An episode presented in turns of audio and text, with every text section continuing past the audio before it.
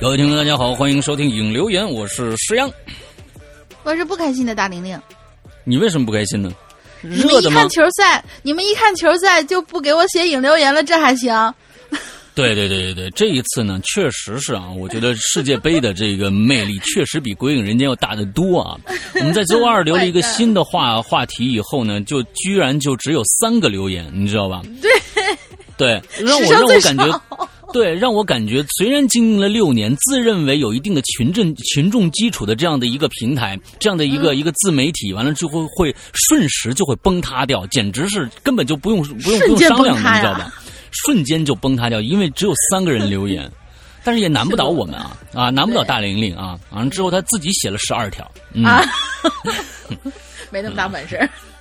啊，是这样啊，我们这个星期呢，呃，我们知道大家都在看世界杯，但是这个星期我们有很重要很重要的事情要发布啊，要发布，大家怎么着，我也没办法提醒大家去听这期节目，听到也就听到了啊。首先第一个，我们每一年在夏季的时候都会推出我们的限量版的 T 恤。我们自媒体影影潮牌的呃这个限量版的 T 恤，而今年的 T 恤，去年我们是玄天上帝的主题，而今年，而今年我们是文昌帝君的主题。文昌帝君啊，已经有很多人拿着我们的的的穿着我们以往的这个这个衣服去，包括我老婆也也验证了，这个衣服真的很灵，你知道吧？穿上去就能比平时考的好一些。完了之后呢，本身我们是想在六月份之前，五月份就推出的，让让这些学子们穿着去高考什么之类的，你知道吧？嗯。但是因为我的这个啊纠结症。改了很多很多版，最终还是没有赶上今年的高考。那么在七月份，反正 T 恤呢还有两个多月的时间才才过这个夏季，大家还是穿得上的。但是这一次，我们依然推出了两件。去年就是我们的一个文字版的玄天上帝和一版这个呃人格化的一版。我们今年依然是两版，而且今年的文昌帝君的人格化是。在 T 恤这儿是首次跟大家见面，是非常非常漂亮的一个呃一个一个人格化。我们就就今天大家听到这期节目的时候，就可以去我们的。官方的微博上，我们的置顶帖里边找我们的微店，还是微店，不是淘宝哦，不是淘宝，是微店的链接，点进去，你们看那个细节图就能看得非常非常清楚。这一次我们加入了很多，呃，跟。呃，比如说升官发财，还有还有就是这个别升官发财说那么直接，就是金榜题名嘛。金榜题名了以后，什么什么官啦、财啦，不就全来了嘛？对不对？对对对对对，我们有鲤鱼，这整个人格化里面有鲤鱼跃龙门的这样的一个素一个元素在里边。而且这一次我们设计了一个非常牛逼的一个感觉，就是玄天是玄呃不是这个文昌帝君是骑在一条。红色的大鲤鱼上的，非常非常的漂亮。完之后还有神鹿，还有波涛，还有各种开卷有益的寓意，各种各样的东西放在一起，形成了一个新的人格化的一个。我们这个小韩，我们韩同学啊，一直是我们御用的人这个漫画的这样的这个呃设计师，又给我们设计了一个非常非常出众的一个这样的一个东西出来，是欢迎大家去关注一下。而我们今年文昌去年。玄天是真武，真武，而今年呢，文昌是文昌帝君的关键词是功名两个字，功名，文昌功名也是请了一位非常牛逼的书法家为我们写了这四个字，文昌功名四个字，也是我们的这一次的这个文字版，而我们文字版的这一次又别有用心的用了一个新的全新的一个衣服的款式，叫功夫衫。功夫衫这样的一个款式，我们那个人格化那个是用普通的 T 恤来体现的，而这个文字版的这个是用一个功夫衫的形式来跟大家展现的。功夫衫其实就是在领口这儿有三颗扣子，呃，是我不知道大家看过没有？就是没有领子的 polo 衫，大家可以联想一下，没有领子的 polo 衫。啊，也可以这么说吧。啊，大家不知道看过霍元甲没有啊？那个很老，他们穿的那个那个衣服都是功夫衫，就是这这样的一个非挺复古的这样的一个感觉的功夫衫。我其实认为这个功夫衫的款式真的真的穿上去非常非常的挺舒服，呃，又挺又舒服。因为现在我也你看身材什么的啊，呃，不说这个，嗯，之后那个，嗯。非常漂亮，所以呢，呃，这一次我们的尺码也为呃，一些稍微微胖的一些朋友们也考虑进去了。我们好像最大的能到三叉还是四叉这样的一个大一个一个大小，所以有很多的朋友呢，以前呢可能是认为是不是太有稍小一些，这次我们也。专门去做了一个加大码的这样的一个东西出来，所以呢，选择的呃选择的范围就更多了啊。所以这是我们这个星期发布的，还是两周的订购时间，十五天的制作期，也就是差不多一个月以后你能拿到这件，还是依然是订购的形式啊，订购预定的形式啊。所以并不是说你付了款就能拿到衣服了，还是预购的形式。呃，说不定这次能早一点能让你们拿到衣服啊！我只能这么说啊，你到到到到时候最后怎么着？呃，反正我们尽量在这个我们的截止日日期之前，把所有的货全部发出去。OK，嗯，呃，这是我们第一件事情，给大家去关注一下。第二件事情啊，我的这个直播节目《扬言怪谈》啊，完之后花椒直播上《扬言怪谈》呢，这个星期又要开始我们的一个一个大坑了啊，一个大坑叫做《屌丝道士》第五部。嗯，屌丝道士第五部有很多很多的朋友啊，我也真的不知道你们这些人怎么想，就那么喜欢这个屌丝道士，我都已经也想放弃了。还有人，山哥，你什么时候做这个呀？我说啊，你们真的想听吗？真的想听啊！我说，我说，我都想放弃了，不要放，轻言放弃啊！啊，这尤其是作为一个就是讲恐怖故事出道的一个平台，他居然最后凭借一个逗逼的故事。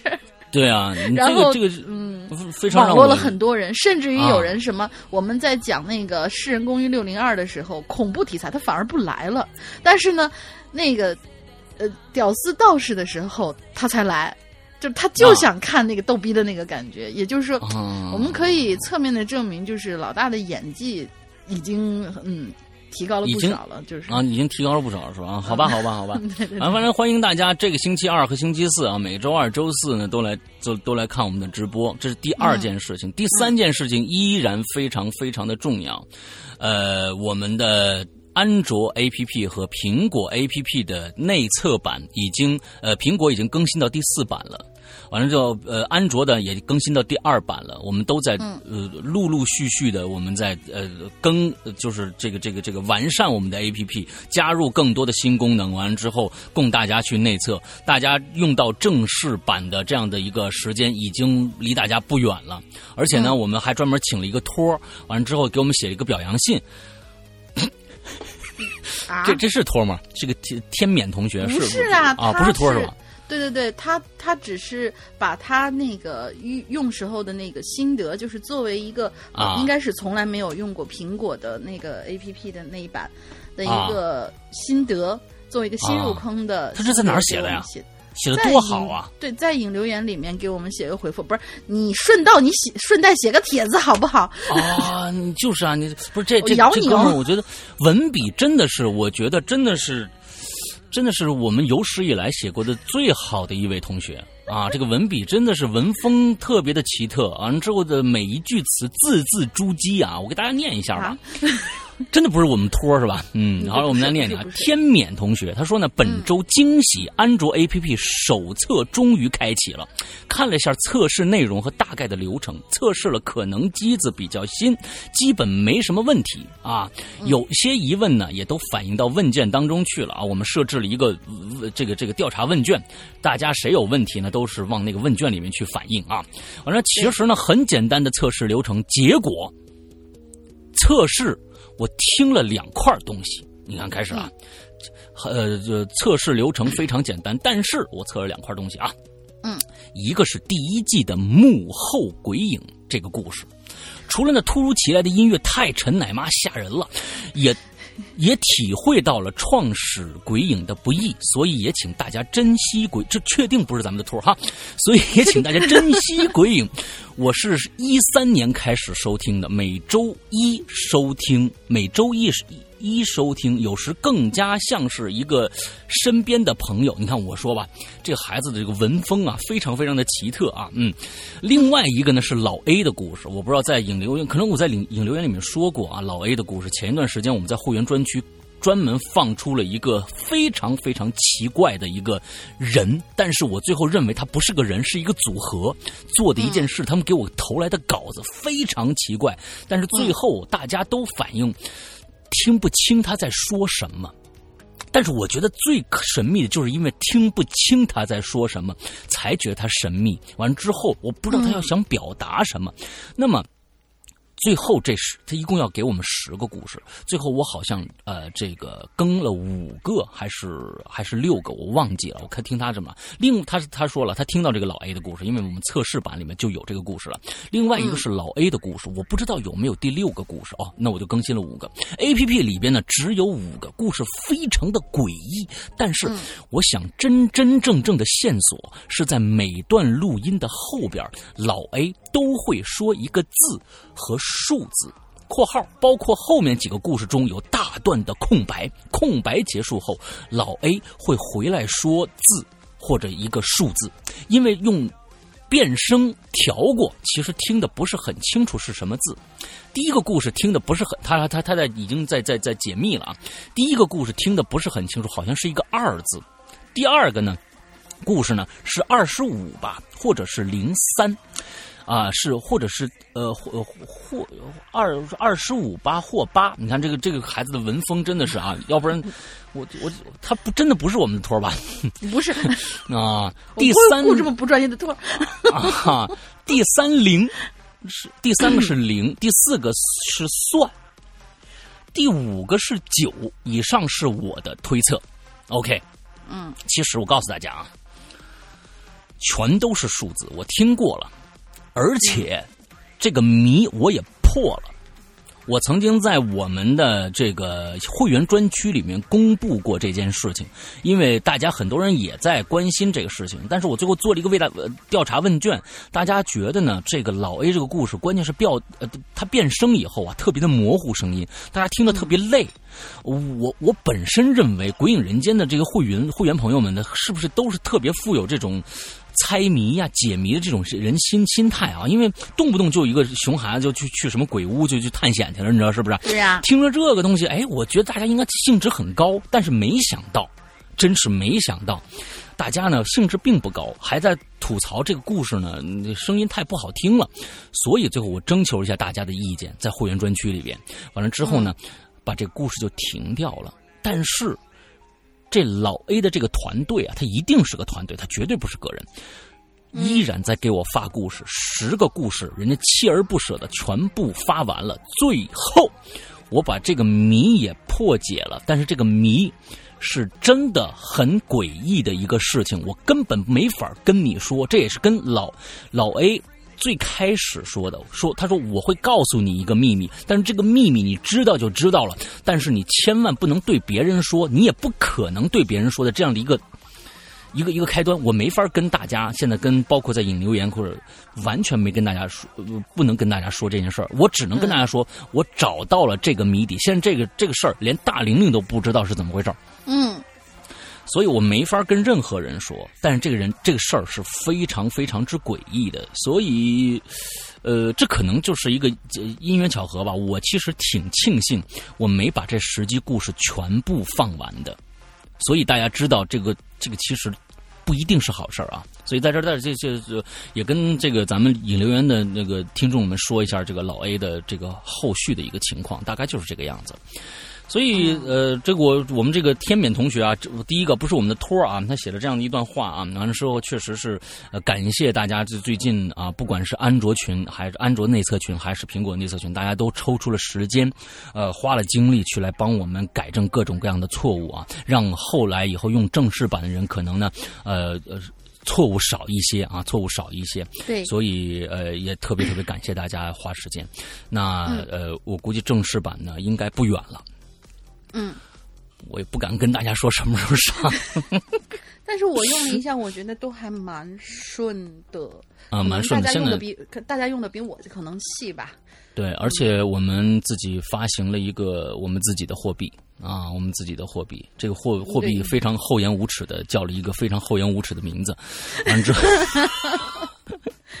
完了，我们在 A P P 里发发行了我们自己的一个货币啊，就是为这个货币是为了什么呢？就是为了让安卓用户和苹果用户之间，呃，无缝的连接。因为大家很多很可能很多人知道，比如在苹果里面你要内购的话，它你内购一个东西是跟你的苹果 ID 账号绑绑定的，你所以你可以恢复购买。但是如果你换了一个安卓手机呢，那你恢复不了购买，因为你跟那个苹果那是两个系统。你的你的在苹果上购买的东西，你在安卓上是不可能恢复购买的。所以为什么游戏里面有游戏代币这个事儿？也就是说，你在任何一个平台上，你花六块钱买一个代币，再用这个代币去买里边的东西，这样就成就就可以了。因为那个是跟你的注册账号绑定的，它不跟你的苹果 ID 绑定。所以这样子一来，那么大家在苹果的呃这个这个。呃，机制里面买的东西也可以在安卓里边用，那我们就发行了一个货币。有有些人很多时候钻石啊，对吧？金币呀，我我觉得很俗啊，我们就很俗。最后呢，其实 啊，完之后大家就说那那那就因为前一段时间呢，我我本来想把我们那个做成，这能说吗？大玲玲可以说呀，为什么不能说？说呗，能说是吗？能啊，没事儿是吧？不会对我们节目有什么这这个这个面子上的损害是吧？没有没没有哈？不会啊，因为我们最终用的不是那一版。啊，完了之后，对，就我们我们最开始我们在去年一直在说，我们想给《鬼影人间》改一个更大气的一点名字啊，更大气的名字。完了，当时我们我我就在这想就在想嘛，因为我的名字里面有个“羊”字嘛，对吧？那我在想，羊有什么东西跟羊关？绵羊。啊，呃，这个这个小肥羊啊，什么杨桃啊，就想哎，羊驼，羊驼这个东西挺可爱。完了之后呢，哎，我们干脆叫羊驼说好了。完了之后呢，有人说，哎，大哥你别这么说，羊驼还有另外一个名字呢。我一想啊，也对，啊，因为另外那个名字就很不吉利了，你知道吧？另外那个名字就很不吉利了，所以哎呀，这个看来是不行的啊，看来是不行的啊，我造次了啊，我造次了，没有想还太草率了，那我们还是不要这个。但是当时啊，我觉得这个东西还挺好玩的。大玲玲正好有个同学啊，有个有个同学他会画画，就给我们创造了好几个关于羊驼的那样一个形象。本来是想用作我的形象的，你知道吧？嗯。最后呢，就就就不了了之了啊！那个那个那个那个形象画了好多的，那都是我们用钱来购买过来的正版啊，都是有有授权的啊。完了，等这次呢，我们想这个金币代币的这个事儿怎么办呢？一想，哎，我们不是有那个那个那个过去那个羊驼那个形象吗？我们把羊驼的形象变成一个金币的感觉，完了放上去，不就就不不算是废物利用吧？完，但是很好玩啊，对吧？对吧？完了之后，我说这个这个这个金币叫什么？这个这个金这个这个金币叫什么币呢？羊驼币。完了，大大丁说：“哎哎哎，老大老大，对对对，这个东西原来已经不吉利了，你现在加上后面再加一个币字，再加上前面的那个昵称，那就更不吉利了，你知道吗？” 对。但是，哎呀，睿智如你，我的徒弟，哎呀，我又造次了，我又造次了。啊，我又造次了。嗯，因为他画当时画这个羊驼的时候啊，大家我估计现在有很多人都已经挑起兴趣来了，说不知道是这个东西长什么样啊。现在只有现在目前安卓还没测试到 B 的这个这个阶段呢，只有苹果用户的测试测试测试团队才能看到这个 B 啊。但是大大家都觉得非常喜闻乐见啊。完之后，那个那个羊驼画的挺肥的，完了之后呢，旁边还有那个小卷卷。也挺像狮子的，又像狮子又像羊。我说呢狮羊狮羊，最后讲我们这个这个很很很很很很怎么说呀？很不要脸的这个那个一个代币的名字就叫狮羊币，狮子的狮，羊羊驼的羊啊。他大家有没有想过羊驼币翻译成另外一种语言是什么东西？特别恐怖，特别恐怖啊！所以这个这个事儿是非常有趣的一个事儿啊！这是我们最近做 A P P 的时候的这个这一个一个趣事，跟大家说一说吧啊！反正不远了，不远了啊！我们真的是新的新版的，真的安尤其安卓的，真的离大家不远了。我们现在测试下来，起码播放整个这些呃，我们自定义。呃，这个什么播放列表啊，各种各样的功能，呃，记忆播放啊，那历播放历史啊，这些东西全全都都没有问题。现在已经在做支付这一块了。其实大家如果做过安卓 APP 开发的，就知道，呃，在呃这一块有多么多么的麻烦，因为。嗯，它跟苹果不一样，苹果就一个 App Store 能下下载它的那个 APP，而安卓大家想一想，每一个品牌都有自己一个商店，对不对？更别说什么豌豆荚呀、三六零啊，什么这些东西都得注册，都得申请什么这个这个版什么版权呢？什么这个那个的，非常之麻烦，比苹果可能要麻烦，我觉得就是十倍以上的感觉，十倍不止。十倍不止，所以大家真的啊，尤其安卓的用户，呃，再给一点耐心啊。我们真的是在一直在忙这些事情，都需要时间，都需要调和调整啊。我们这儿没有人专职做这个事儿的，对吧？我们底下这调这些，我们只有一个人在那儿做 APP，那是一个专职的，那个那人已经快快，就反正我觉得我我得给他买点营养品了，要不然我怕撑不住了，你知道吧？啊，每天我那我上次见到我看一个照片，我真的老了十岁那感觉啊。对，嗯，好吧，嗯，做一个鬼影 A P P，对，做一个鬼影 A P P，摧枯拉朽之事，让人一个人老了十岁啊啊！完之后好吧啊，大概我们前面就跟大家说这么多吧。所以这个星期有很多很多值得大家去关注的，除了每天晚上看球以外，请大家去关注我们最新发布的《鬼影人间》的影潮牌的最新的 T 恤，呃，一定不会让大家失望的，尤其那件。功夫山特别漂亮，完了之后还有这个我们的《扬言怪谈》，每周二和周四晚上，完了之后接着就是我们的呃 A P P，跟大家报一个进度，大家就有的盼了啊。那我们现在就把那个嗯进群密码留了吧。行啊，就是我们这次 A P P 开发的时候，我们到底用最后敲定的这个币的名字到底叫什么？大家别都骂人去了啊！不是羊驼币啊！我提示你们，不是羊驼币啊！也不是羊驼币的那个另外一个称呼啊！你们要打这些的话，我们就永久拉黑你们。永久拉黑，永久拉黑。你这就是找茬来的。我们这个，我们已经，我们已经非常非常的不要自己的脸面，跟大家说这样的一件事情了 啊！完了之后，你们居然还这样的报复我们啊！你这样这样不太好，还骂街，你这骂街不好了啊！我们这我们这个节目没有骂骂街的内容啊！我们你看我们那个，我们都都都陈奶妈的，我们都非常非常文明的，你知道吧？嗯，对。对给大家点想象空间。是另外，最终我们在 A P P 里面正式取名的那个币叫什么币？啊，对对，是个动物啊，千万别写我的名字啊，是两种动物的组合啊。对，嗯嗯，好吧。所以就是说，嗯，大家可能拖一下拖到后面去找进群密码，这些同学可能就要失望了。但是呢，我也我也必须跟这些人就是就是吐槽一句，就是你这个叫不会听，因为听说书的人在这讲故事的之前呢，你前面必须有闲板儿。这郭德纲说了，没有闲板的故事该怎么听啊？对，闲板最值钱啊啊！OK，那那我们这个今天进入今天的主题，看看这一期只有三个留言的这个主题，到底是犯了什么众怒了？大家都不愿意搭理我们，到底是不是世界杯的问题啊？来，看给给给大家这期的话题，这期的话题，我我自认为啊，非常非常的接地气了，已经，但是我就只能解释为大家在看球吧，好吧。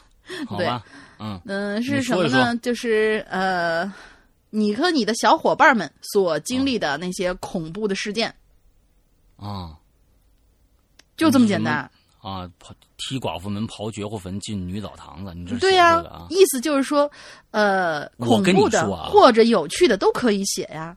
我跟你说啊，这不赖大家啊，这不赖大家，不赖大家，赖我吗？这也不赖，这也不赖这个世界杯，只能赖你。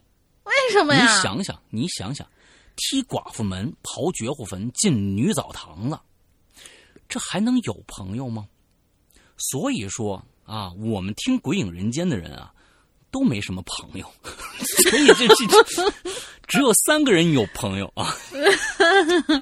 好吧，啊，我还能说啥？有可能，这有可能是是这样的一个问题啊。嗯，朋友要有朋友的话，可能也以前都写过了。就那因为那写的那一次那个事儿啊，那朋友也就不跟他断了啊，所以 以后就再也没有朋友了啊。对，也可能是这个意思。嗯，好吧，我们听听这我们三个为三的其中的第一个啊。嗯嗯，也不至于是三个吧。我又我又东拼西凑了几个，就是散落在民间的稿子，也跟这个话题也算是差不多契合。嗯，好，行，来。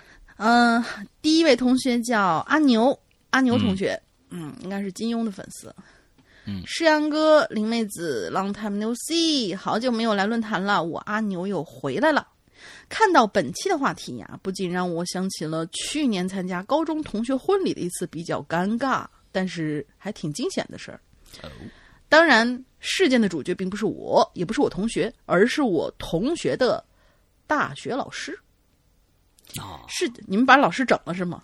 在婚礼上，就是老师也不能翻脸的那种情况。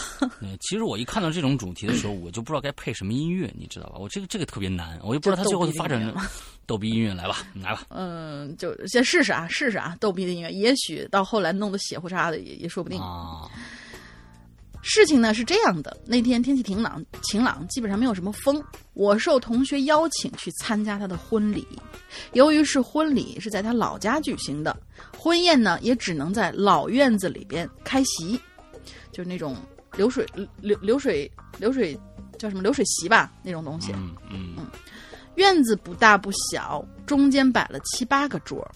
就餐期间呢，发生了一件事儿，这个让我同学啊多少。有点尴尬，嗯，正在那吃饭呢，我同学呢就带着媳妇儿一桌一桌的敬酒，敬完他大学老师同学的那一桌了，转身就是我坐的地那个地方，同学们敬我酒，我就喝了一口，然后听见啪嗒一声，从我同学身后传过来，他转身一看，他转身一看，是一块不大的石棉瓦片儿，正砸到了他。老师的耳朵，而我同学和他媳妇儿站的位置，则是他老师的后面。哎，这是代表什么呢？就是有人借他的手想谋害他老师。这个，嗯，我们我们往往后看啊，往后看。嗯，对呀，这个还是还还蛮奇怪的。他老师呢倒是很淡定，坐在那儿。用手捂着耳朵说：“哎，没事儿，没事儿，没事儿。”但是鲜血已经时不时的从手里流出来了。他大学同学还有他呀，都慌了，拿着面巾纸啊，还有那些消毒的，还有酒，然后消毒一下。嗯，我同学在旁边帮着清理，边说呀：“让老师去医院包扎一下吧。”嗯，他媳妇儿手里拿着纸巾在那看着，时不时递上递上几张过去，场面一度十分尴尬。他大学同学为了化解尴尬气氛呢，就安慰老师说：“哎，这一八年老师要鸿运当头啊！” 好好尴尬，觉得是不是房上有个人？完了想呢，其实是这这个这个他这同学的情敌，本来呢是想跟这女的结婚的，被他同学给抢走了。完之后想嗨这个嗨这同学呢，结果嗨到老师头上了。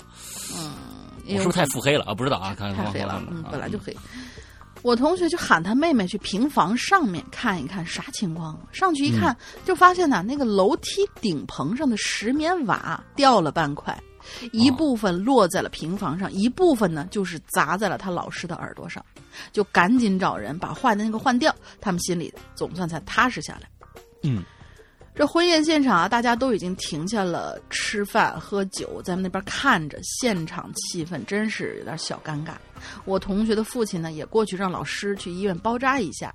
他大学老师还说：“哎，没有事儿，没有事儿，让他们该忙该忙他们忙他们的。”但是同学还是坚持让老师去医院包扎。最后老师拗不过，就被拉去医院包扎了。到了后面呢，我同学还得忙着婚宴这边就没有去。几个同学帮着一块儿去看的老师的，同学一直会说：“哎呀，咋会出这种事呢？太尴尬了！老师是来参加我的婚礼的，怎么还带着伤回去？哎呀，这事闹的！哎，大过年呢，谁也想不到会发生这种事好在只是一块碎的石棉瓦砸在耳朵上了，要真是一块玻璃或者砖头砸在脑袋上，那后果就不堪设想喽。”过了二十分钟，他老师同学回来了，老师的耳朵包扎了起来，还好问题不大。只是临近春节，谁耳朵上包个东西也不好看呢？更何况，嗯，对呀，更何况他还是大学老师。我同学心里内疚极了，极力在那安慰老师。我就在想啊，假如那块石棉瓦没有落得那么远，假如我同学没有找我敬酒，而我就坐在那儿，那那块石棉瓦当时砸的人是不是就会是我，或者我是隔壁的人呢？毕竟桌子之间离得很近的，也就是我，我坐在他老师的背后呢。当时这个故事啊。教给我们语言和文字的能力是多么多么多么的伟大。这个故事如果用我们小学三年级时候的一个经常会做的一道语文题，就是缩句的话，就是我去参加同学的婚礼，我们的老师被砸伤了，完了。哇，这个这个故事写的真的好棒！我我本来以为这里面会有一些来龙去脉，也就就是最后就是感觉就是哇，写了好长哇，这个这个真的是文笔又还蛮长的。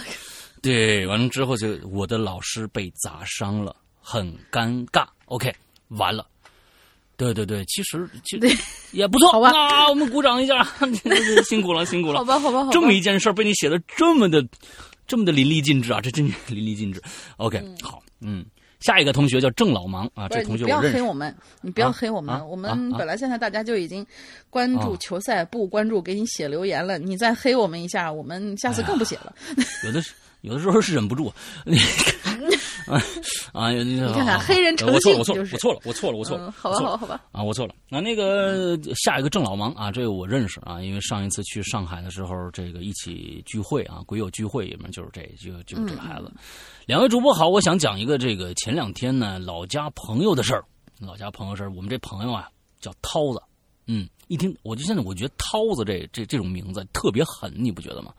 谁要叫涛子这种，就就名字就，我觉得就就特狠，就面上混的那种感觉，是吧？嗯。哎，你看看，平时没什么固定工作，什么不相干的活都干过啊。今年年初开始啊，就在老家的一个商场五楼的一个鬼屋上班。呵，鬼屋上班啊，这个其实我们对，呃，我们其实从小啊就。被一些错误的方式、方法和体现展现形式，呃，被把我们的眼睛已经弄脏了，你知道吧？因为因为因为我们我们小时候就尤其是可能是我那小时候更小了，因为我小时候也喜欢逛什么那个鬼屋啊，什么这个那的，因为它特别神秘，你不知道里面是什么东西。对呀。结果呢，你去了几次以后，你就发现，我去，这真的是真的是里边那个什么十八层地狱那那人儿。那人扎的，那人扎的就是个阿凡提呀，你知道吧？啊啊！一个阿凡提和和和几个葫芦娃的故事，你说你这个东西怎么可能吓人呢？完就大家就会对鬼屋这样的一个词儿就会有偏见啊，就觉得它是一个搞笑的一个地方，而而且非常非常骗钱的一个地方，你知道吧？不伦不类。嗯，哎，就是近年来呢，有改观，但是我觉得可能改观不大。啊，改观不大，因为这个确实是这个鬼屋，关键是靠一些科技和这个，呃，这个氛围营氛围氛围营造。但是这东西其实得花心思的，你不是里边放一个阿凡提，你就是阿凡提，你弄弄俩血呼啦擦的牙放进去，就就是吸血鬼了。你这不是，那你还是得靠啊，这还是得靠创意。我们看看这个郑老王这同学在鬼屋上面，这涛子遇到什么事儿啊？嗯。不过呢，他不是扮鬼吓人。哎，这这还有这个最最可恨，就是所有东西，阿凡提呀、葫芦娃都不可怕，就到结尾的时候，你快出去的时候，突然哎出来一个人把你吓一跳，就那个人真的是特别特别的可恶，你知道吧？想真想上去揍他一顿。这种就属于低级鬼屋、低端鬼屋，我觉得。对对，你看啊，他这样这他这说了说，不过呢，他他不是扮鬼吓人。看来呢，也是有这样的一个职位存在的，那就说明这个鬼屋也比较低端。嗯 啊，不过他不是扮鬼吓人，而是负责看监控。我估计这个看监控这个职位吧，特别过瘾，就是看着谁，哎，你看你看那个人，哎呀妈，尿了怎么都？啊，对对，我觉得这也是比较过瘾的啊。对，自从以前出现过游客抓挠、殴打这个扮鬼的工作人员的事情以后啊，大部分鬼屋。都在自己场地各个地区啊安装摄像头，以防工作人员受伤。嗯，就该打你们丫的，你知道吗？这东西，这个鬼，这个这个这个鬼屋真的是不是靠真人来干的这个事儿，它是靠氛围来干的。你你说那个啊，那个那个富士吉那个鬼屋，就是那大医院那个，你不需要人，你进去以后闻那个味道，还有地上那些残残。就是非常残破的感觉，还有远远的一些光源的那种打出来的那种东西，你进去，你站一分钟都能把你吓吓死。对，你别说，那整个一个四层楼的一个大厅里面，一共就十三个十三个工作人员，一共十三个工作，还不是就是跑出来吓唬你的那一种。对，对他有时候会远远的在那儿，你看着没看着，他就远远那儿飘过去了。你看着没看着跟他没关系，这是他的工作，他不是要吓你，他就是从那儿溜达过去了，穿一身白衣服。啊，完了之后，啊，手里面牵着半半条人啊，一个这牵着腿，就剩一半了，走过去，或者怎么着怎么着的，他不是要出来哗吓你一跳，那是太低级了。所以呢，这个对，是理念问题啊，这是理念问题。我们对我感觉要是，我感觉要是所有的那种鬼屋都能够有这种理念，就是你刚才说的那个那个鬼屋的那种理念去做这种游乐场所的话，那。什么昆池岩还是昆岩池还是昆池岩？昆池岩对，昆池岩那个玩意儿，在我们国内那那怎么能成网红影片呢？那是我们见怪不怪了，好不好？啊，不，在在韩国也是网红影片，确实票房很高啊，那片子。但是韩国也是，但是后面很很扯呀。不是，他从开始就很扯啊，那片子。好吧，对，好，哎，嗯，我看啊，这个去鬼屋玩的呀，多数都是成群结队的女孩子，你看看，你看看。现在不知道为什么，哎呀，这个女孩子越来比男孩子胆胆还大，或者去测试爱情是否稳固的情侣，你这是为什么？啊，就是我哎，我跟你结婚，你大男子大男子汉在前面，你先尿了，那我这个安全感实在是没有啊。或者是我一进去以后，你啊媳妇儿媳妇儿别进去，你你等等我，哎呀媳妇儿这东西也不行。或者是遇到危险以后自个儿先跑了。哎，你说这个事情啊，最后暴打这个倒是一个挺好的办法。哎，暴打工作人员全是女的，抓挠拧咬踢，你说这这招用上去真是完了啊！嗯，这可是前两天呢，却来了一个形单影只的男人。哎，我觉得这有意思了啊！来了一个形单影只的男人，跟着前面四个女生组队一起进了鬼屋。啊，我们老家那儿。女孩子比较豪爽，哈哈，并不排斥与一个陌生男人组队进入。可奇怪就来了啊！这男的呀，挺奇怪的。怎么个奇怪法呢？就好像在网吧呀，刚通了一宿，啊，刚在那儿玩了一宿啊，哦，是他是写了通了一个礼拜宵一样。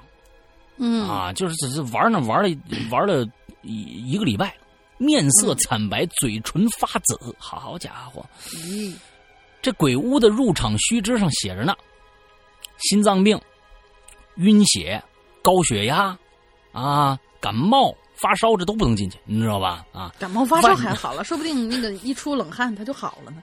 啊，可当工作人员再三询问。哎，你有没有什么健康问题的时候啊？哎，这人反应啊很大啊！我没病，你们才有病呢！啊，你是瞧不起人呢是怎么着？哎，接着涛子呀，就听他同事说呀，进鬼屋安检的时候，这男的呢，兜比脸还干净啊。这里兜什么呀？这这都搜过了，进去怕别人你你拿把刀子进去，你知道吧？你把再把工作人员给捅了怎么办呢？是吧？别说利器了啊，连个钱包都没有，唯一就是拿一张入场券，拿一张票啊，还是呢？听说还是这男的朋友给他的。嗯，接着这男的跟这四个女的就进去了，进鬼屋了。啊，进去的时候这四个有经验的女生啊。哎，看来是来过啊！有四个有经验的女生呢，在前边，这男的跟在后边。由于鬼屋的工作人员呢，都是通过这个无线耳机通讯的，所以呢，扮鬼的工作人员和涛子啊，都知道这么都收到指示。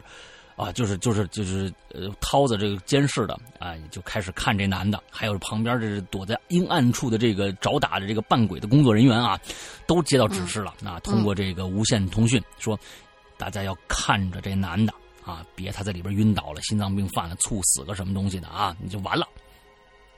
哎，这具体的这个鬼屋啊，怎么个布局呀？怎么吓唬你啊？这儿呢，他说不方便说。啊，他不方便说，因为人家鬼屋都是指着这些机密赚钱的。嗯，嗯，挺好啊，这也算机密了，挺好。嗯，对。总之呢，涛子跟我说呀，那男的在行程前三分之一的时候，看到屋子里阴森恐怖的布景之后啊，根本没反应。啊，而正相反，哎，这哥们儿还一个劲儿，什么意思？还一个劲儿的啊，还一个劲儿的跟那几个吓得瑟瑟发抖、尖叫前行的女生啊，在在后面兴奋的四处张望。哎，好像并不害怕。不过这个不害怕呀，还加上这四处张望啊，就推断出是不是在找什么东西呢？哎，在走到下一个场景的时候，涛子就从这监视器里看到这男的就放慢脚步，估计呀是被那四个女生给落下来了。这男的在一个场景里啊，这场景是什么呢？里边有一部老式电话，黑色的，转盘拨号的那种。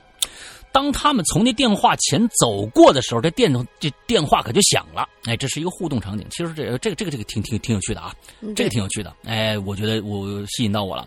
这鬼屋在哪儿？我想去一下。因为电话响了，你会不会去接？这是一个就是这个支线任务了，这相当于对吧？嗯。本身它响了就够吓你一跳的，是吧？哎，这是一个互动场景。那四个女生不知道是看了什么恐怖片对黑暗深处响起铃声的电话非常之抵触，于是抱着团赶紧就从这电话里边前面就绕过去了。午夜凶铃啊！午夜凶铃呗。嗯，而那个奇怪的男人站在那个不停响铃的电话前，等那四个女生走了以后，才拿起电话的话筒和放了和放了录制好的语音的话筒，讲起话来了啊啊！明白了。电话那头是放的录音啊，嗯，跟那人讲起来了。就在这个时候，那这男的背后啊，那墙里头，轻轻就走出了一个长发盖脸、身穿白布单子的啊，湿漉漉的，滴着水还打了一个阳伞的这么一个瘦高女鬼。那可能是因为鬼屋的策划觉得这高大的女鬼更刺激吧？啊，嗯，更能整啊。然后呢？他一定看过僵尸啊，对，僵尸后边那个的举高伞的那个啊，对对对，踩着高跷的那个，嗯嗯。然后这女鬼呢，用她滴着水的伞呢，盖过那男人的头顶，用水呢滴在那个男人的头上，来提示他转身，好吓他一下啊，是吧？结果呢？这男的呀，放下听筒，猛地一转身，手里好像抓了个什么东西，对着对面这工作人员的腹部是一通乱捅。嗯，随后那个工作人员向后一个趔趄，就倒在地上了。接着这男的又骑在这工作人员身上，又接着捅啊。可是那个瘦高的工作人员是个男的啊，他不是女的。虽然已经受伤了，和却依然和那个男的厮打起来了。可是那个男人就好像野兽一般，边打还边用嘴咬这个工作人员，这有点过分了。看到这一幕的涛子先以为呢，先前以为这游客呀反应过激了，但马上反应过来，他是蓄意的，一定是专门的。这儿出事儿了，于是涛子赶紧通知其他工作人员赶过去制止。那四个女女孩呢，可能是听到后面有响动了，吓得赶紧往出口跑，把沿路啊吓唬他们的工作人员都甩在了身后啊。这这几个女汉子，随后呢，鬼屋的所有灯就亮起来了，工作人员纷纷赶到场。把正在骑在因为失血过多而昏迷的工作人员身上边嘟囔边啃咬工作人员脸上皮肉的男人就给架下来了！我的天哪，这种感觉，我觉得如果看恐怖片看多了的话，我觉得就赶紧跑吧。这说不定就是那个什么行尸走肉啊，什么生化危机飞机的那个开端，你知道吗？完了之后，接着那 工作人员待会儿也站起来，见谁咬谁。那一般可能就是就这种，接着就往下讲这个故事了啊。嗯。可是我觉得这个人真的是有一个，就比如说是他对某一个东西有什么触发点，触发了他这种呃像神经病一样到处撒疯的这种催眠是吧？对，也挺可怕的。对，嗯。我看着，接着呢就看这个男人看似很瘦弱，但不知道哪儿来的力气。几个高大、这个体壮的工作人员拼命的按着男人的四肢，才勉强把他控制住。随后，鬼屋马上叫来幺二零，并报了警。幸运的是，受伤的工作人员呢，身体被利器刺伤，但没有伤到要害。被人咬掉的皮肉呢，也未伤及动脉。后来，警方证实，嗯，警方证实刺伤工作人员利器是一把水果刀。啊！可是安检的时候，涛子的同事发誓说，自己绝对可以确定男子什么都。呃，什么可以藏利器的地方都查过了，而且他是真的没什么随身物品。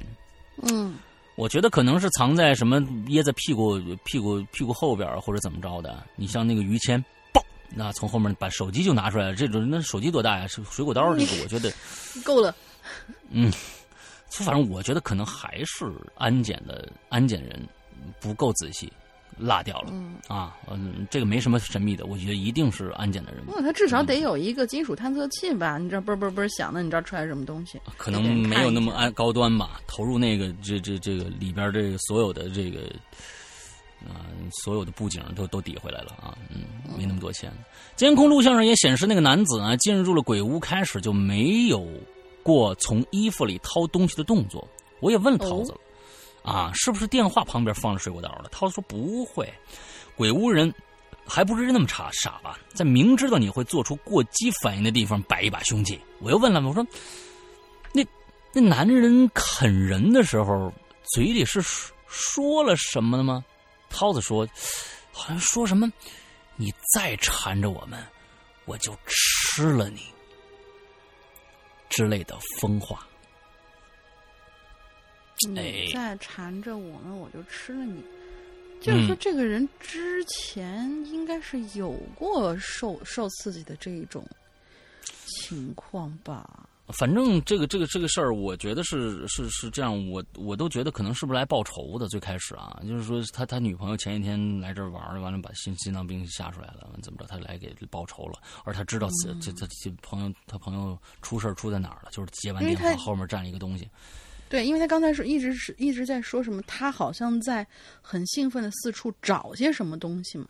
嗯，对啊，他有目的性来的。哎哎，我也觉得是是不是他？我觉得是带着目的性来的，专门找这电话，他知道后面会出来一个什么东西。所以，嗯，神经病的这个这个这个可能也也有可能，但是谁知道呢？啊，不知道。反正有这么一个事儿，他说你再缠着我们，我就吃了你。这句话。嗯，一般人也说不出来呀。一般人都会会说是你你你你要再那个吓唬我们，我们就弄死你。嗯，这个话我觉得是正常的，哪怕就是说说的是弄死都也正常。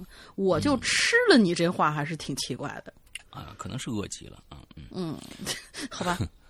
我妈也不给供应饭是吧？连泡面的人都没有。下一个老朋友深海雷音同学，嗯，呀吼，两位主播好呀！失踪大半年的我又冒出来了。这段时间我为了各种事情，整个人忙得要散架了。好在现在终于半血复活，跑过来留言了，辛苦辛苦，剩半半血还跑来留个言。其实每到忙碌的时候，都会特别怀念自己小时候，尤其是小学时期和那一群疯玩的小伙伴。那个时候的小学功课也不多，每天一到下午，自习课、体育课呢，都会在我们集体的呐喊声中变成自由活动时间。嗯。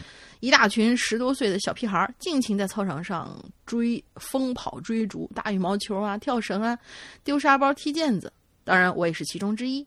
而我呀，小的时候是跑得很快的，玩抓鬼游戏几乎没有几个人能赢过我。但是，就是你长大以后去了鬼屋是吧？嗯，啊抓鬼游戏。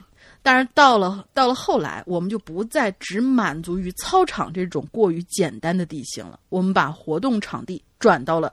教学楼，好的。我们这座教学楼呢，主体分为三层，整整体是一个横宽的长方形，中间和两边都有楼梯贯穿一到三层。其中右面的楼梯比较特殊，它呢是通往一个比较神秘的地方，是我们这儿的第四层。这每个学校都有一个神秘的第四层或者第五层嘛？哦，就是没有教室啊。对，它这层没有教室，只有几间很小的房间作为资料室啊、仓库什么之类的使用。嗯，但不应该起，就是那种正常情况，不都应该就是我们特意把这个楼建起来，就是大家都有什么办公室的那么大的，还有教室那么大的，只是我们空下那一层不用，然后用来当仓库和资料室嘛。所以他这层楼特意盖成这样，挺奇怪的。看上去呢，这个地方更像一个小阁楼。其实啊，这一层是禁止学生入内的。但是因为这里极少有人来，所以我们即使是即使是在上面聚会，也很少会被发现。就算是被发现了，我们也都会在值班老师的怒吼声中飞一般的溜走。过一会儿呢，再溜回来玩儿。嗯。于是乎，在操场上玩腻的我们，把抓鬼游戏的主场啊，就搬到教学楼里了。这里地形很复杂，有楼梯，有拐角，还有空教室。可以迂回躲藏的地点有很多，嗯，啊，可以迂回躲藏的地点啊是有很多的，嗯，而且呢，下午几乎每个班都会让学生们出来玩，走廊里、楼道里都经常都是人，这就给我们的游戏增加了不少有趣的难度。一拍小明，一看，哦，是小花，嗯，在这个这座立体的迷宫里，我们奔跑追逐的线路也。开始变得有各种各样的花样，从一楼大厅一路跑到三楼的空教室，然后沿着左侧的楼梯下到二楼，跑到中间的楼梯，再下到一楼，再冲到操场上绕一圈，又回到楼里头。那种不知道小伙，呃，那种不知道小伙伴会从什么地方突然冲出来抓你的紧张感和兴奋感，至今都很怀念。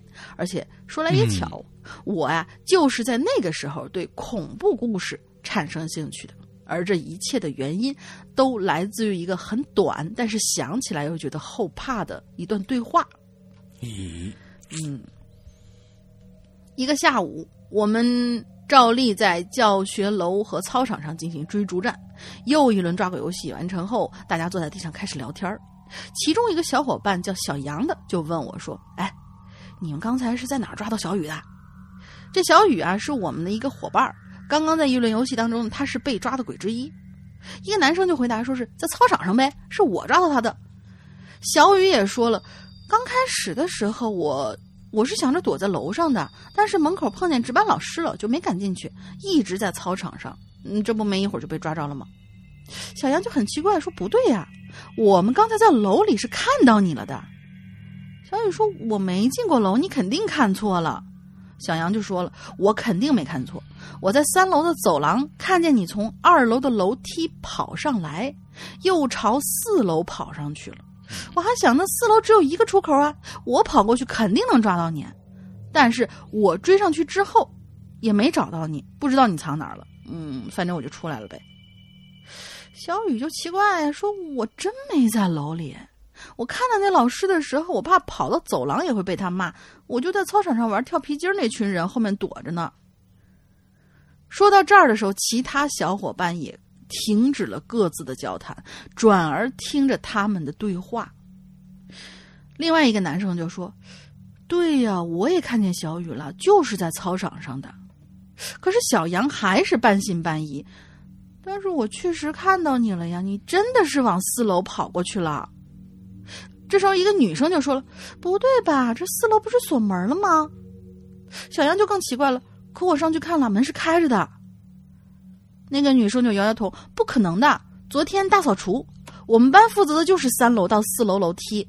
老师说四楼总有小孩跑上去，太不安全了，于是就给锁上了。”小杨还是不太相信。看他这样的怀疑，我们就决定一起去四楼看个究竟。嗯。等我们一起来到四楼跟前，看到的确实是关着的门和一把锁头。哎，于是这时候小杨也懵了，他疑惑的自言自语说：“不可能啊！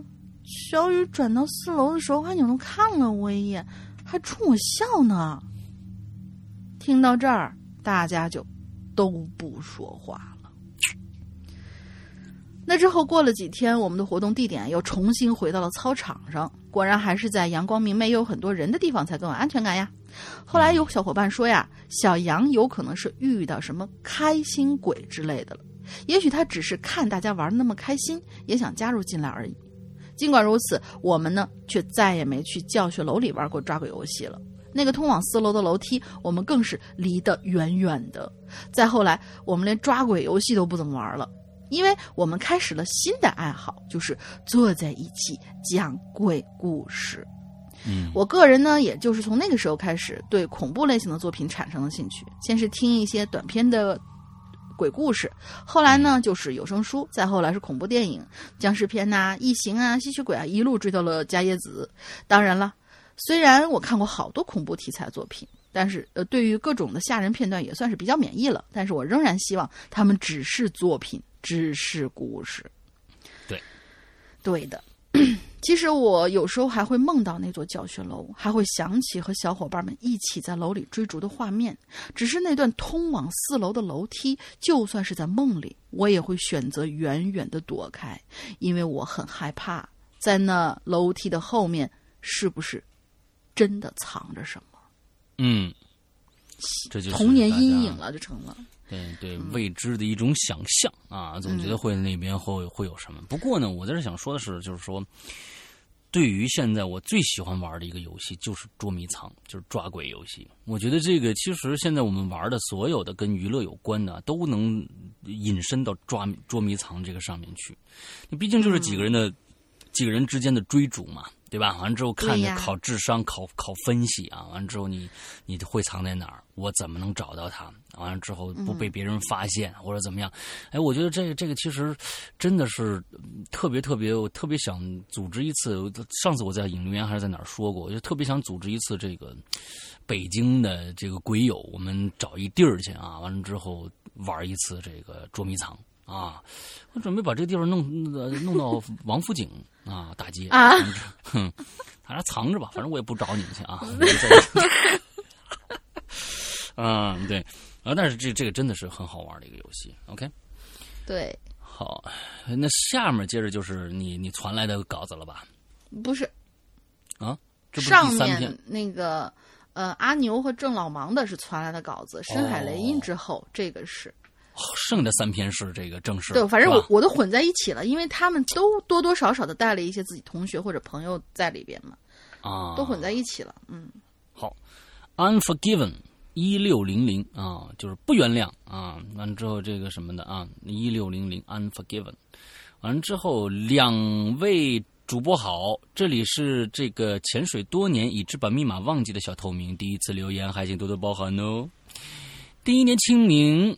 跟着家人一起回去祭祖，已经有一年半没回故乡了，感觉亲切而又久违。与我一起回去的还有小，还有朋友小叉儿，嗯，这是他写的啊，嗯嗯，这名为什么叫小小叉儿呢？嗯，还有朋友小叉儿，他在晚上留宿我们家啊，完之后呢，跟我一起睡在家里的一个小房间里。白天呢，一路上比较无聊。上网呢，找最恐怖的都市传说看，我就了解到啊，发生在上个世纪的一个连环凶杀案呐，这受害者大多是女性和孩子，每具尸体呢都被挖去了整张脸，而且呢都有被亵渎的痕迹。啊！天哪！这个寄住废墟中的女子浑身腐烂，似鬼非人，一首令人胆寒的童谣，隐藏着邪恶的诅咒。这这看了好多这个这个这个都市传说啊，就各种各样的，有童谣啊，有什么寄宿废墟的那个女子啊，什么一条呃一条紫色的内裤啊，什么之类，这就这这这，对，在太阳底下，行人熙熙攘攘。再怎么可怕的故事，都只能给我带来刺激和快意。然而到了黑夜，哇咔咔，万籁俱寂呀，这恐惧感可就逐渐起作用了。睡不着啊，想着白天看着一一一这些乱七八糟的啊这些可怕的故事，我我就觉得每一个我都记得清清楚楚的。嗯，尽管这些都市传传说呢都是纯文字描述，没有实质性的画面，但谁让我善于脑补呢？在寂静的黑暗里，我闭着眼睛，意识呢无比的清醒。不知过了多久，我就感觉有点内急了，可我不敢睁开眼睛啊！啊，我不敢上厕所去呀！我这我就生怕我我这眼睛一睁开，我就别到另外一个世界了吧。想太多了。世界里面啊，世世界里面充满了白天在网上的看到了那些残酷与恐怖，那怎么办呢？哎，就在这个时候，我就听到了一些声音，就在我房间里头，好像是一个没穿鞋的孩子呀，在开心的在这地板上跳。我竖起耳朵，我听着声音呢。背后是阵阵发毛啊！我想，今天注定是无法顺利解决内急了。那那我，那我就尿床上得了啊！接着我就尿在床上睡过去了。如果是这样，这故事就完了啊！嗯啊，对，他都不是这样解决的啊！啊，他想我今天晚上无法顺利解决内急了，那看来是是不是？要么继续假装镇定的假睡假寐。被憋死，要不然我就睁睁开眼睛下床，被那个可能存在、可能不存在的东西给吓尿了。那还不如我就尿这儿完了。接着我就尿，我就睡过去了，这故事就完了。但是故事不是这样发展的。嗯，那心想小叉呢？还有是不是小还有小叉呢？小叉呢？现在就睡我旁边啊。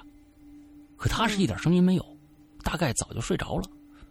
我决定啊，得嘞。我这么害怕，你也别睡好了。我缺德一次吧，我把你弄醒吧。嗯，我在这个面对黑暗的时候啊，我就心想，这俩人肯定胜过一个人呢。我就咳嗽两声，转向他，转向小超啊，轻轻推了小超的肩膀一下。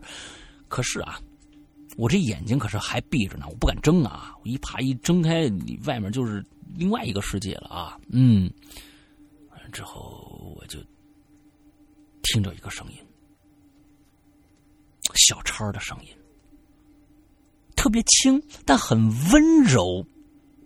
哎，他还醒着呢，他就说：“你现在一定很害怕吧？”这一下可真把我吓着了。我被吓得一下就睁开眼睛了，在黑暗当中，我看不到小超的表情，可他竟然是醒着的，而且还能感觉到我的恐惧，这让我很吃惊，以致忽略了那诡异的脚步声。当我察觉那脚步声消失的时候，我又开始脑补了，我想那家伙是不是现在在我身后边呢？我就赶紧又又对小小叉说：“我说，白天的时候，我我很喜欢看那些东西，你是知道的对吧？”我对小叉说，声音压得很低，生怕被房间里第三个人听着了。嗯，哎，小叉就说了：“房间里是有声音吧？但应该不会看到什么的。你赶紧把灯打开。”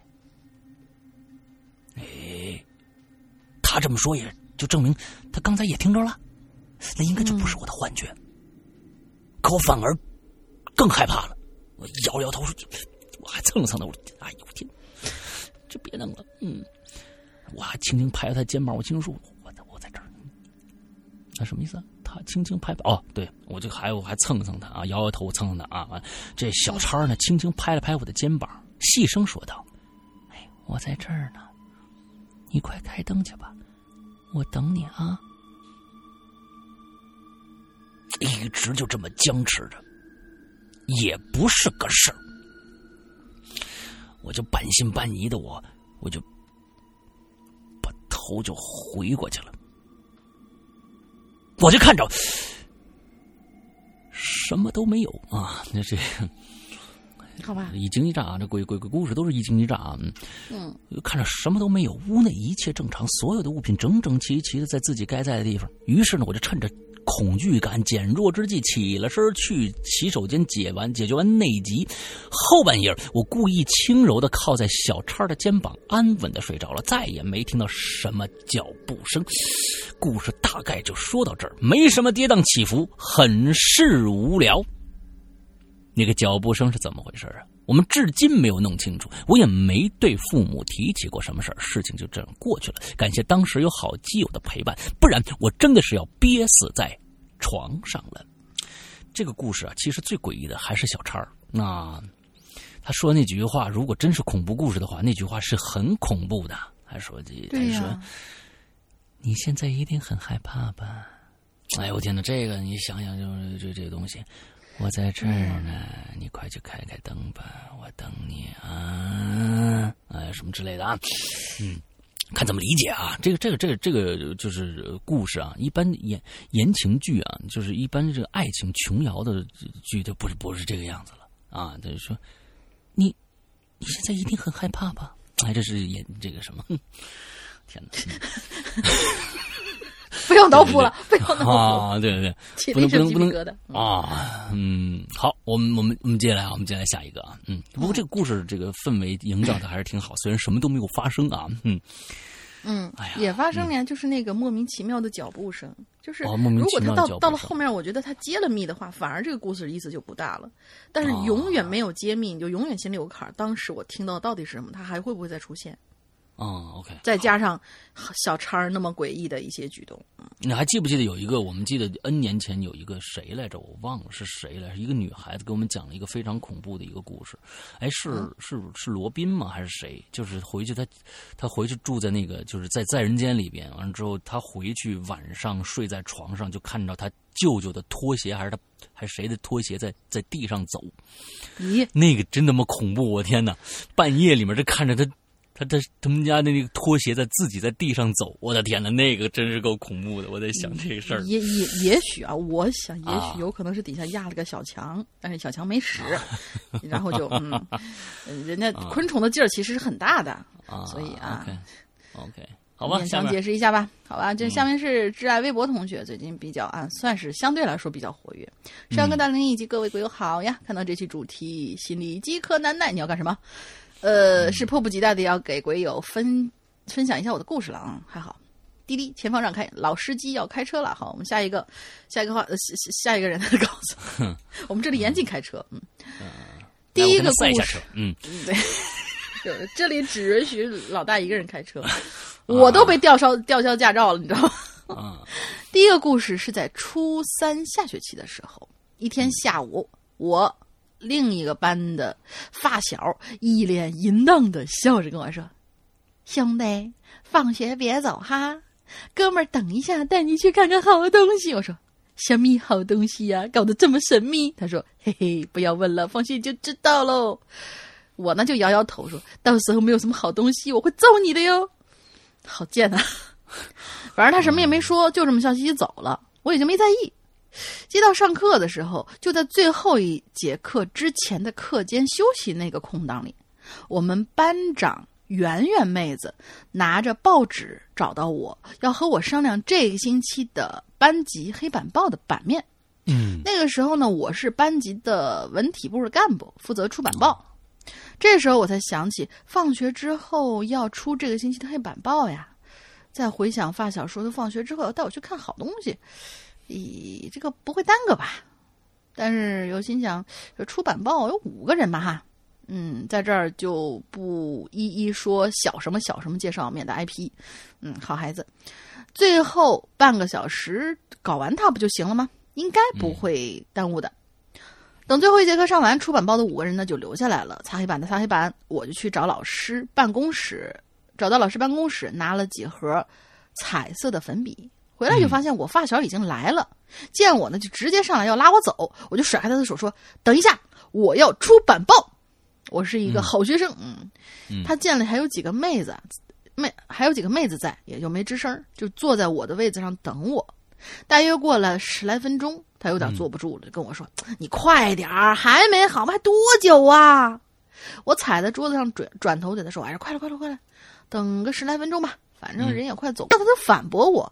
什么叫走走走光了？走光了还看个屁呀！我莫名其妙的看了他一眼，我莫名其妙看了他一眼，但是他又不说话了。我就继续出我的板报。等板报出好了，我们离开了教室，我就看他闷闷不乐的走在前头，边走还嘀咕什么“没人了，怎么看”之类的。我心说他要看什么呀？这是。接着呢，他就带我顺着学校的围墙走着，拐个弯就看见一处围墙下头连着的几间瓦房。我心说不会带我寻宝吧？嗯，我倒是知道这间破房子是被人遗弃的，里面毛也没有啊。想着刚要往里面拐，我发小突然把我拉住了，回到了墙根儿，指着那瓦房门口说：“你快看，那么多人，怎么那么多人？我去，怎么还有校长和教导主任呢？”我看他一脸懵逼的样子，很不解呀。忽然他好像想起了什么，脸色一变，紧接着他就拉着我转身就跑。我们上气不接下气的跑了离学校很远才停下来，看他一脸后怕，拍了拍胸口，长出一口气：“哇，好险好险好险！今天多亏了你兄弟，不然就丢人丢大发了。”我看着我一脸疑惑呀，他就接着说：“哎，你知道吧？那几间房里头有一间是连着学校围墙的。”我听了之后点点头，我说：“那怎么了？”他又说：“你知不知道那个围墙那对面是女厕所呀？”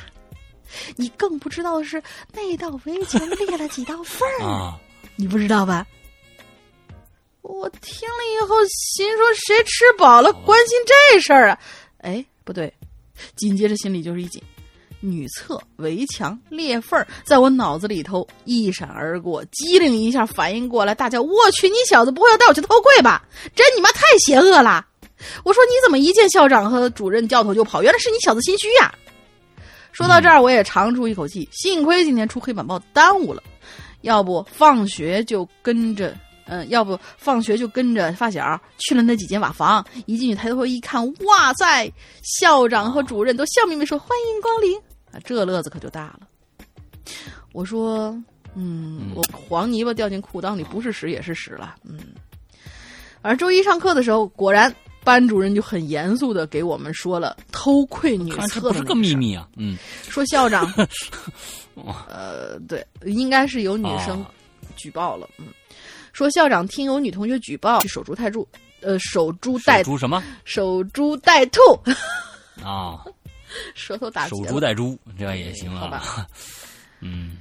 嗯，结果确实抓到了十几个男生，说这些学生，你看我说不是什么秘密吧？你说这是不是？说那些学生什么道德败坏呀、思想不健康啊之类的，成年人这样做是要违法，是要坐牢的。这反正就是一通狂批。我想这十来个学生，这下算是完了。想想同学女生们那种鄙夷的眼神反正友情提示：偷窥有风险，三思而后行啊。嗯，偷窥有风险，偷窥，我天哪，打死你就不错了。对。啊第二件事呢，发生在寒假的时候，还是和上文中那个发小，我们俩是一个村的，相隔不远。总之啊，反正我跟他在一起就没什么好事儿。这不有一天晚上吗？他跟我说要去坟地里抓野鸡。哦，现在野鸡都去坟地了，是吧？嗯，对，生意太难做了。对，不是那个没没跟那个没关系。继续讲故事。雪天的，野鸡的行动力啊受限，他们就有把握能够把它打出来。哦他的弹，我发小弹弓啊打得很准，打下过很多斑鸟，这是老家的叫法。体那种斑鸟就是体态比较像鸽子大小的一种鸟类。于是，嗯，于是我们脑补着要打下那个野鸡的美味呀，嗯，我们就我就欣然同意就去了。等出了村儿，直接向西北方向走，看到了一大片的平原，那里面土坟很多。于是我们到了地方，拿着矿灯，一个挨一个坟地的坟头的找，还拿着棍棒打坟里的坟里的草。但是打了一个多小时，愣是一只野鸡都没发现，我就有点泄气了。我说：“咱不找了吧？嗯，这么晚了，应该找不到了吧？”他也没反驳，说是：“要不咱们再找一会儿，没有就回去吧。”就在这个时候，远处有灯光射过来，他说：“你看。”看这架势，应该也是抓野鸡的，咱跑过去看看呗。说着，他就跑了过去，我也跟了过去。走近前一看，是一个又是一个厕所啊，是别的村的人，有俩人，有两个，一个端着把气枪，一个揣着一把砍刀。我说我去看人家这装备，再看咱俩，一把弹弓，一袋弹珠，一根棍子。我跟我发小对视了一眼，仿佛在说：“咱俩是不是搞笑的呀？”我就索性把棍子一丢，发小呢也把那弹弓揣进口袋里，我们俩就笑嘻嘻的跑过去，上面叔叔，你们在打野鸡啊？我们没有见过呢。就在旁边看看，声音好欠打。我们看看你是怎么抓的呗。没想到一会儿还真打到一只，不过不是野鸡，是野兔。正在高兴的时候，突然远处就有两辆警车闪着警笛儿往这边飞驰过来。我擦！只看见拿枪的那个丢了枪，转身就跑了。我们俩也懵了，但是反应过来呢，也马上就跑了。我俩一直跑跑跑跑跑回了家，吓得要死，心说这警察呀，肯定是要抓拿枪那两个人。我们俩差点就被波及了。好了，还有一些以后有机会会再来写的。嗯，就是跟跟发小的一些没溜的事儿。嗯，对，我估计那这丢扔的枪，我不知道那警察是来抓抓野兔的，还是抓拿枪的人啊？我觉得可能抓拿枪的可能份儿大。因为我脑子里面突然想起了，那个上次是什么，两个在。街边摆摊儿的，结果一看警车来了，狼连忙就那个拿着就是推着那个摆摊的车就走了嘛。结果那警察下来后说两句：“你看，我就说吧，不让你开警车出来，咱们到现在逛了好几十家摊呢，连个晚饭都吃不上。”所以他们两个有可能也是来抓野兔的。嗯啊，好吧。啊，下一个叫水源啊。首先啊，我是看过这个是他额外开了一个帖，但是讲了一些比较离奇的事儿。嗯。比是谁额额哦哦是这个水源同学额外开了一个帖是吧？OK，水源同学啊，嗯，有幸被我们找到念到了啊。首先我是看过弗洛伊德解梦的啊，梦的解析的，但有些情况下呢，不是解梦啊，梦的解析啊，这跟解梦没关系啊。但有些情况下呢，我放心吧啊，但有一些情况下呢，我无法判断梦是不是真的，只是脑内的神经刺激反应的影响。嗯，我们正常开始这个水。源想跟我们讨论一下梦啊，这个这个事儿。嗯，怎么说呢？我呢，应该是一个比较敏感的人，因为我几乎是天天做梦啊。有些时候早上起来都会伴随着这个腰酸背痛啊，比通宵的感觉好不到哪儿去。我呢也去看过心理医生啊，本人也是学心理学的，嗯。嗯，吃过一些帮助睡眠的药，但收益甚微。该做梦依旧做梦，该腰酸背痛依旧腰酸背痛。看在影响不大的份上呢，我也就不理会他了。嗯，渐渐的呀，我就发现，我其实可以很清晰的记住一些梦的内容，还是呃很有趣的那些部分。我就开始呢。尝试写梦日记，记录他们，太棒了！我上次就说过，谁天天做梦，如果不记下来，那你真的是太亏了，浪费了一个太大的一笔财富了。嗯，你像你像大玲玲这种，就是在梦里面多这这这啊激烈的，哎呀，这这个在梦里自己还想了，哎呦，这段棒！你看看，你看看，你看看，我师傅都被打成什么了？我出去，我出去，没有，我我醒了以后，我一定会把这段记下来的。呃，哥们，醒过来。啊，我该吃饭了。完了之后就忘了，你知道吧？那没有那个。这不是傻丫头吗？啊，对，他他他就完全记不住的啊。但是我觉得有些人，你看他可以记记梦，记得，但是能就是，但是肯定记不了那么完全。就是能够写下来的，我基本上有坚持在写。嗯，啊，全是打关羽打我的是吧？花式打师傅啊，在梦里啊啊，美梦终于成真了，是吧？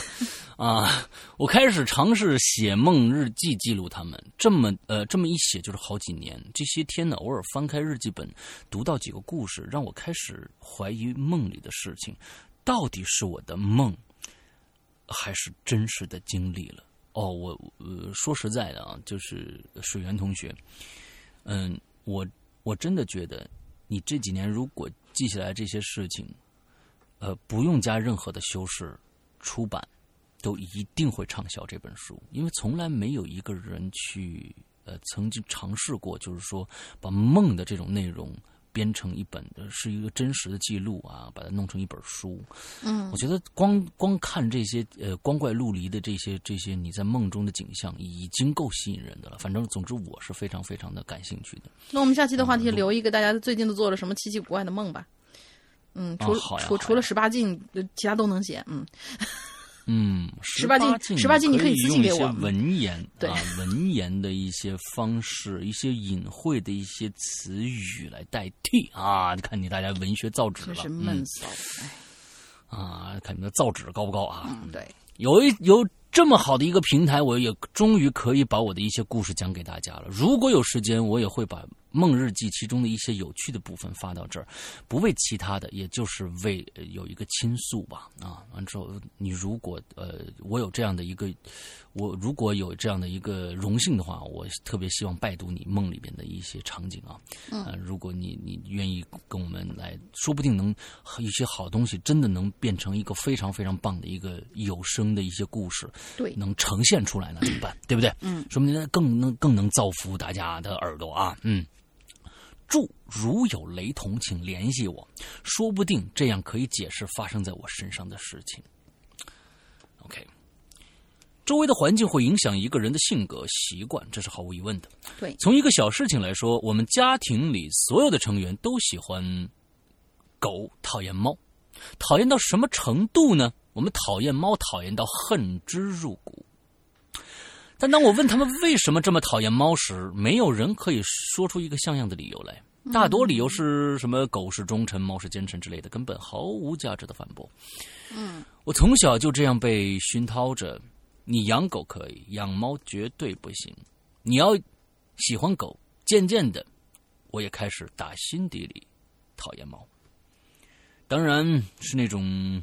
莫名其妙的痛恨吧，它就和习惯一样，一旦养成了，就很难去更改了，就像是烙印一般，烫在心里。嗯，当时还是熊孩子的时候，我会去追逐一些在小区里的猫，把它们赶出小区。可直到一个梦，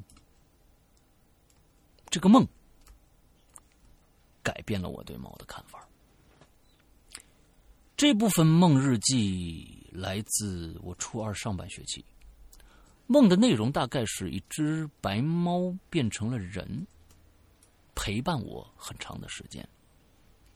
之后被一群想要捕捉它的人，在饭桌上的饭菜下了药。好巧不巧，这个药被我吃了，浑身是奇痒无比，痛苦难耐。他用自己的生命拯救了我的啊！接着，这只这个人由猫变成人的这个人，用自己的生命拯救了我的老套剧情。但是，我的日记本上记着的那只化为人的白猫的名字，猫哎什么？但我的日记本上记着那只化为人的白猫的名字，猫啊，它就叫猫是吧？好像是在。啊，在梦中，我事先知道有这么几个人要捕捉猫，所以我提前把它转移到了一个只有我和朋友才知道的地方。嗯，呃，但为什么那些人还是找到了我和猫呢？结果一目了然，我被朋友背叛了。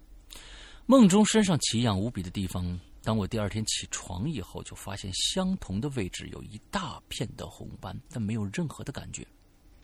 猫在救我的时候用了一个我在此之前从来没有听过的词，它抱着无比痛苦的我说：“只能以命易命了，以命换命。”对，那时候的我从未听过什么“以命易命”交易的“易”“以命易命”嗯这个词语。甚至在起，甚至在起来以后写梦日记都不知道这几个字怎么写。最后，梦里的猫在我面前就消失了，一点点的淡化消失。在此期间呢，没有像是泡沫剧里含笑告别，顺便说一些让人肉麻的话，而是直到他完全消失前，都在抱着我不停的哭，就像一个孩子一样。他说的唯一一句话只有。再见。我是哭喊着他的名字从床上坐起来的，很奇怪，只是起来的一瞬间，我的心情就不再难受了，任凭眼泪不受控制的流下来，可内心却毫无波澜。直到我开始写梦日记的时候，心里才开始隐隐作痛啊。这场梦的闹剧也就差不多结束了。日记的最后，我写了这么一句话：我的命是猫给我的。啊，对了，还有一点，为什么我要把梦里朋友背叛我写出来呢？那事情发生在第二周，那个时候我有一个无话不谈的朋友，只是因为我和他喜欢的女生在一起玩的时间长了一些，他便开始逼问我和这个女女生之间的一些关系。任凭我如何解释，这男孩都听不进去，最后搞的是不欢而散。之后他便开始处处与我作对，一直搞到我待不下去，转学为止。我的妈，这有点过分了吧？还真是因为朋友的背叛，搞得万事不顺呢。嗯，交友需谨慎呐。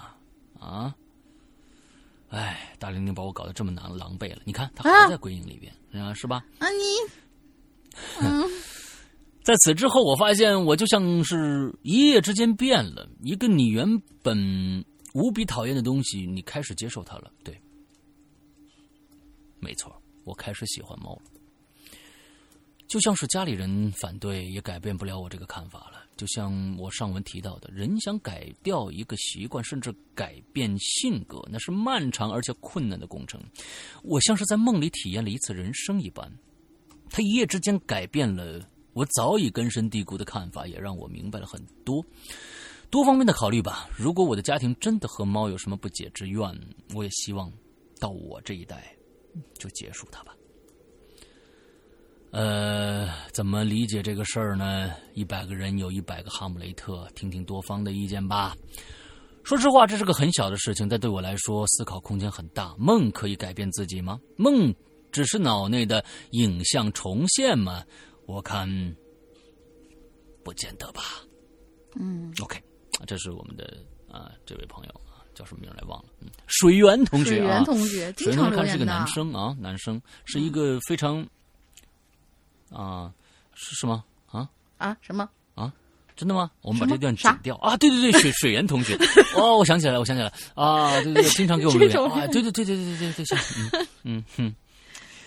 对，其实其实我我认为真的你是一个真的是一个比可能是比较敏感的一个男生吧。嗯。之后可能对感对待感情，我觉得你你你对待所有的感情啊，心里边的一些东西都比较啊，都比较。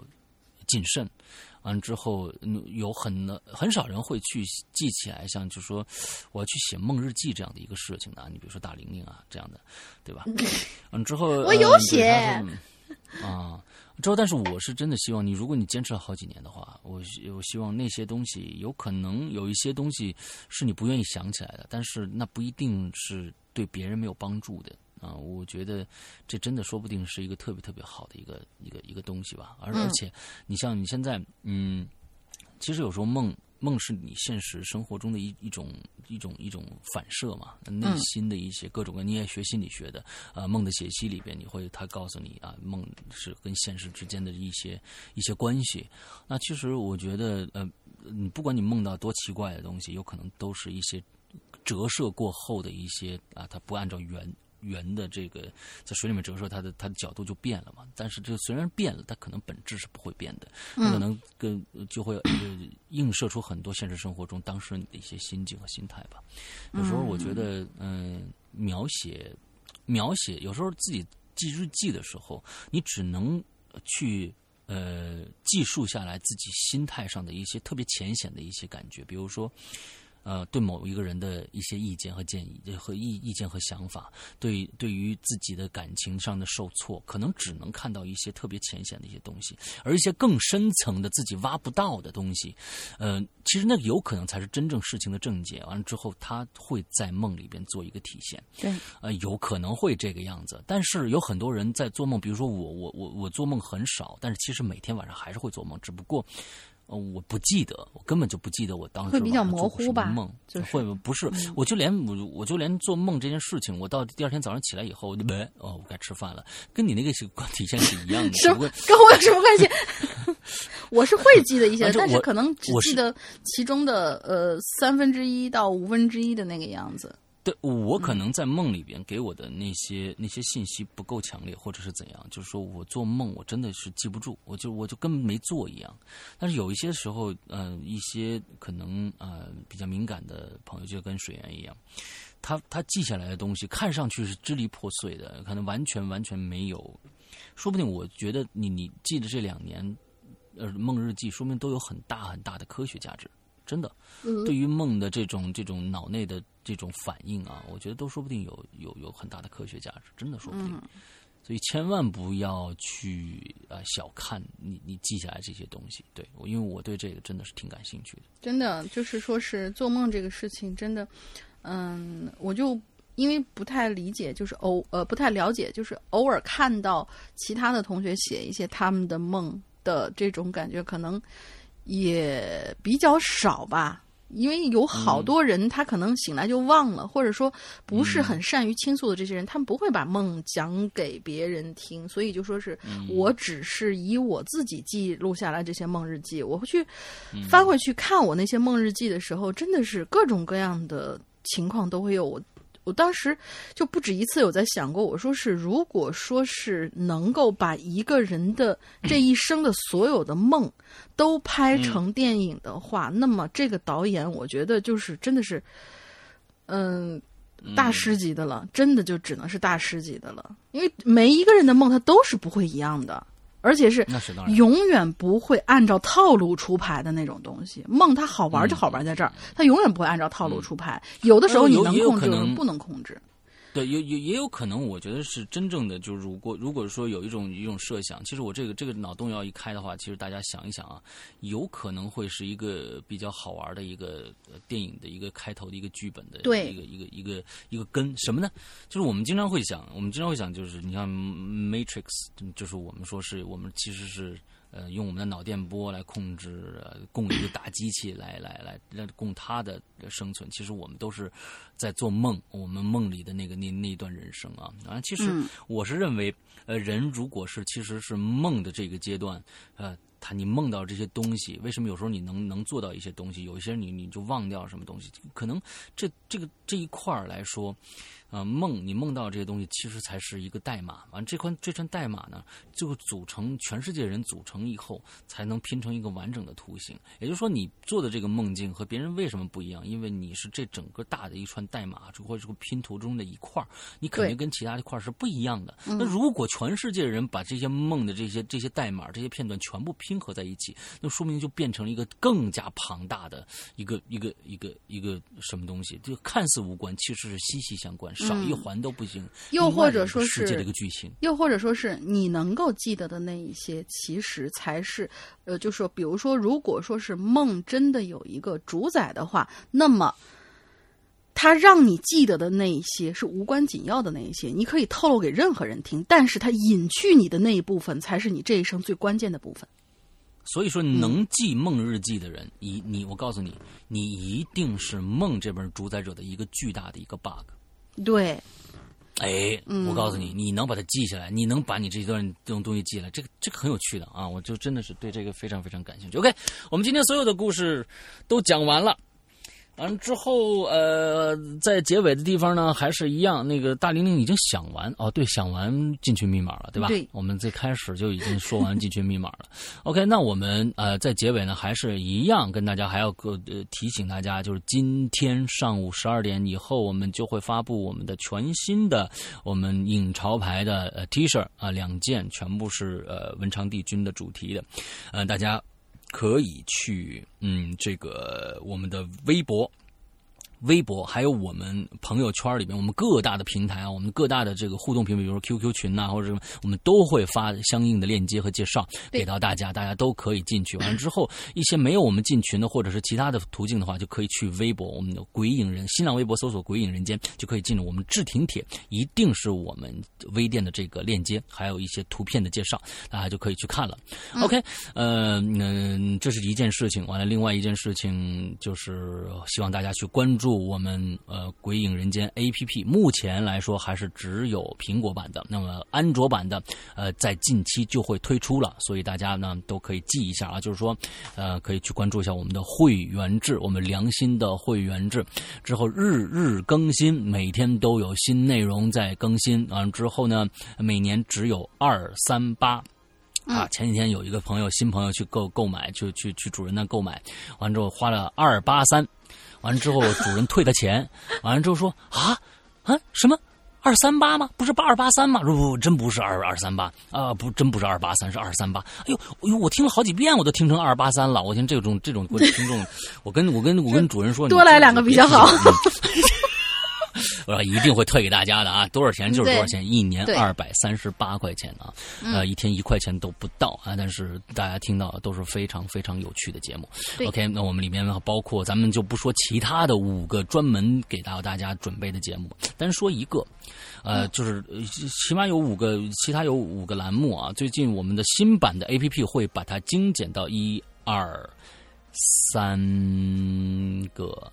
对，三三个，我们会把它精简到三个了，就是以后的独享栏目会把它精简到三个，剩下的有两个这个呃独享栏目，我们准备大发善心，我们准备把它变成一个。免费的节目可以只要下载 APP 就可以全部人都能收听的这样的两个栏目啊，呃，到时候大家都就都知道这是什么东西了。但是呢，在之前在新版 APP 上线之前，这两个目前这两个栏目还是我们会员专属的啊，两个栏目。不说这五个专享栏目，只说其中的一个大的，还另外还有一个栏目叫“扬言”这么一个栏目。这个“扬言”呢，其实就是我《扬言怪谈》这个直播节节目里边所有故事的录音剪辑。